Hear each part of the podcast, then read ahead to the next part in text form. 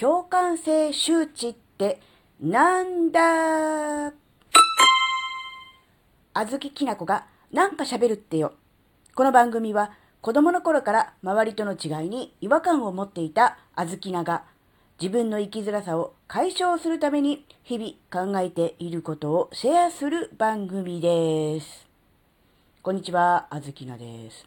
共感性周知って、まあ、言いにくいんですけど、聞いたことある人いると思うんですけど、これはね、何かっていうと、自分ではないんです。他人、例えば目の前の誰か、もしくはテレビのね、ドラマ、あるいはバラエティ番組などをね、見ているときに、そこに出ている人、あるいは目の前の自分とは違う人が、例えば、誰かから猛烈に怒られているとか、ものすごい恥ずかしいことをしちゃったとか、そういう時に、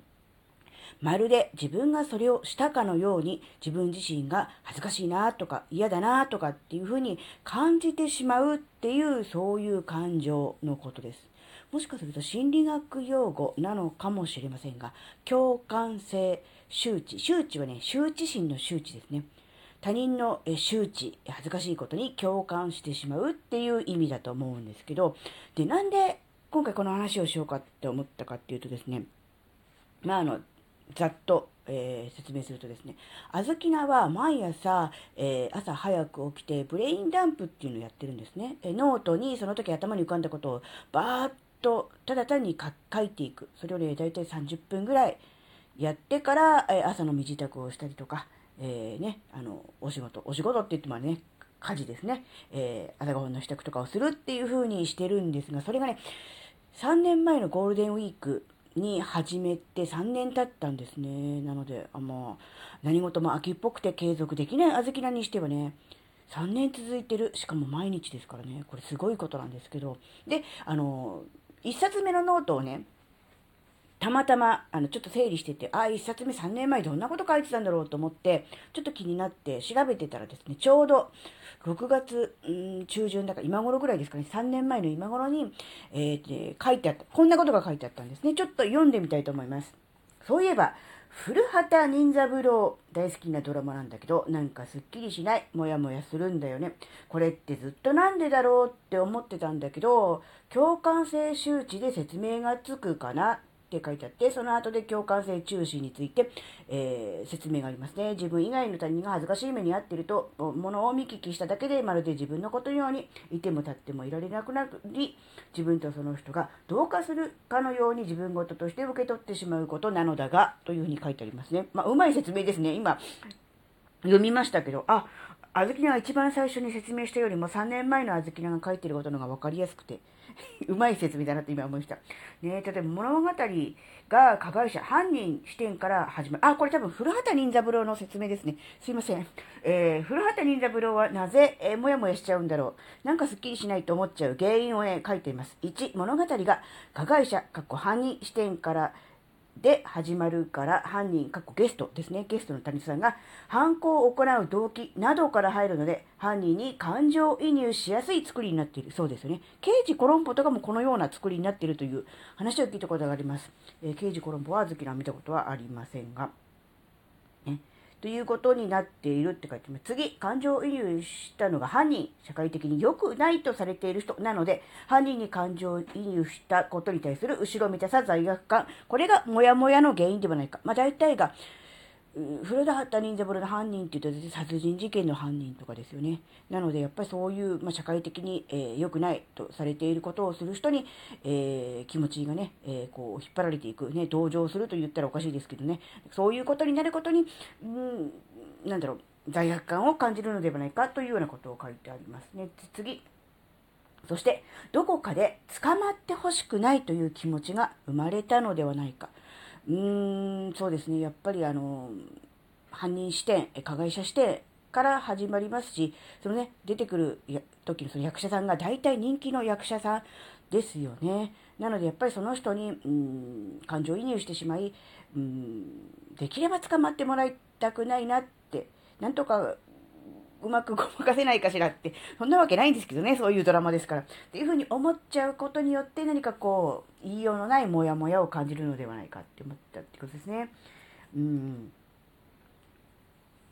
で共感性周知についての説明が書いてありますね。自分とは関係ない他人の恥ずかしい思いを自分事として捉える。過去に他人の行動を見てそれを自分事として受け止めたので同じようなことが自分に起きるとまた本当は初めてなのに同じようなことをしてしまった。前にもこんな感じがあった。と思い込み自分はダメだと落ち込んでしまうのではないか。落ち込みやすくなりがちって書いてありますね。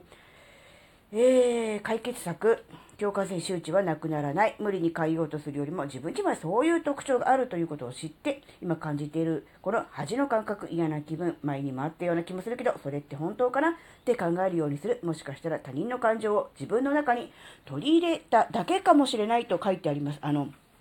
わ、我でのことですね。あの、あずきなのことですが、あの、3年前のあずきな、非常にあの、素晴らしい。自画自賛。自画自賛してみません。あの、非常に素晴らしいですね。これあの、自分の中の頭の中で問題を定義して、その原因を探って何個か4つぐらい出してましたっけ？して、解決策まで書いて自己完結してるじゃないですか。あの、素晴らしいなって今、本当に思ってます。あの、3年前のあずきなさん、あの、素晴らしいですよっていや、本当にあの、自画自賛するあの、収録放送になるとは思わなかったので、ちょっと本人がね、あ今のあずきらが非常にびっくりしてますが、あの、なんだろう、共感性羞恥がどうこうっていうよりも、ブレインダンプの素晴らしさが一番伝わったかなって思うんですよ。このようにですね、自分の中でモヤモヤ、あるいはね、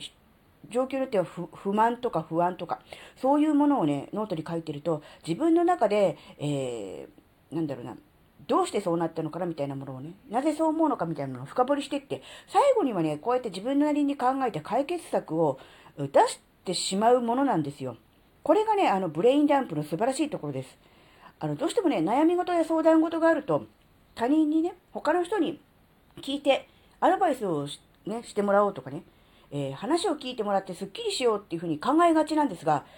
あの、ブレインダンプをやって、こう、自分のね、頭の中にあることをノートに書き出すっていうことをするだけでね、自分一人でこのように解決できるっていうことですよね。共感性羞恥の話、どこ行ったんだっていう話ですけど、まあ、それはね、さっきのあの、あずきらのノートの読み上げで、あの、なんでしょう、解決したと思うので、それはそれで、あの、終わりなんですけど、いや、本当にあの、マジでブレインダンプはおすすめです。朝活、やりたいなって、やった方がいいし、ちょっと流行りですからね。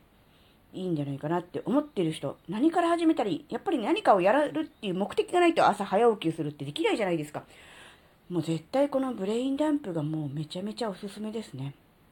あのこうやって自分自身と深いところで対話をしていくことで、なんとなくもやもやっとしていて、なんだか漠然としていたもの、なんだか見えていなかったものが、はっきりとこうやって自分のね、えー、頭の中であるものをね、言語化する、そして可視化するっていうことが本当に大事なんだっていうことがね、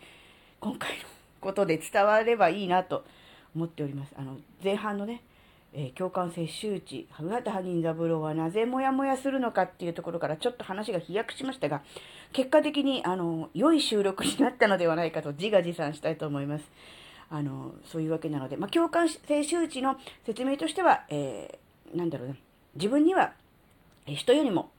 うん、共感力が高い、それは良くも悪くもですよ。いい、いい方に転べばいい方になるし、良くない方に使えばあまり良くないなっていうことになるんですけど、共感性共感性能力が、え、高いんだっていうことをまず自覚して、今自分が感じているこのモヤモヤ、あるいは恥ずかしいなって思ってる感覚は、えー、そういうね、共感力の高さから来ているものなんだ。だから、本来は自分が感じる必要がない感情なんだっていう感じで、ちょっとそういう風になった時は、こう、切り離して考えるっていうことと、やっぱり自分にはね、そういう特徴があるので、過去に、えー、見聞きした経験から恥ずかしいな、嫌だなって思っちゃったことも、まるで自分が経験したかのような、えー、感情として残っているかもしれない。だからその、なんだろうな、自分にはこう、恥ずかしい経験、嫌な経験がすごく多いなって過去を振り返ってって思ってる時は、もしかしたらそれは自分の経験じゃなくて、誰かがやったこと、誰かの経験を自分事として受け取っちゃって、それもカウントされているのかもしれないなって思うことによってね、あの、少しこう、なんだろう、自分自身をね、こう否定するとかね、えー、受け入れられないっていう感情を和らげることにつながるのではないかっていうのが、共感性羞恥の話。そして、えー、それを引き出したブレインダンプについてはもうとにかく、うん、自分の頭の中にあることを言語化してノートに書き出す。そして3年経った後でもこうやって読み返せば、その当時考えていたことをね、見ることができますよね。だって今、頭の中にある3年前、何を考えていたかとか、どんなことを思っていたかとかって思い出せないじゃないですか。でもやっぱりノートに記録してある、そこに書いてあるっていうことは、そこに戻ることができるんですね。これがものすごくいいと思います。まあ、もね、あの、やっぱりこう、書くだけじゃなくて時々こうやって振り返ってもちろん3年前に戻るっていうことをしなくても例えば1ヶ月前でもいいし半年前でもいいしできれば1年前今と同じ時期どんなことを考えていたのかなっていうふうなことをね振り返ってみるのでもいいですがやっぱりそれができるのはノートに書いてあるからって思うとやっぱりこのブレインダンプっていうのはねもう最強の習慣術じゃないかなと思いますそして夜やるっていう手もあるんですが夜はどうしてもネガティブになりがちですのでね朝起きて頭の中がすっきりした段階でそれでも頭に残っているものがやっぱり自分の中にとってる、まあ、ある意味、不安だったり、えー、悩みだったりするそういう案件だと思うので、そこにフォーカスするためにも朝早く起きてブレインダンプをやるっていうのはおすすめですっていう、なんか今日2つの話になってしまって申し訳ないです。あの、結果的にそういう感じになってしまいましたが、えー、今回のお話があなたの生きづらさ解消のヒントになればとっても嬉しいです。ここまでお聴きくださりありがとうございました。それではまた次回お会いしましょう。じゃあまたねー。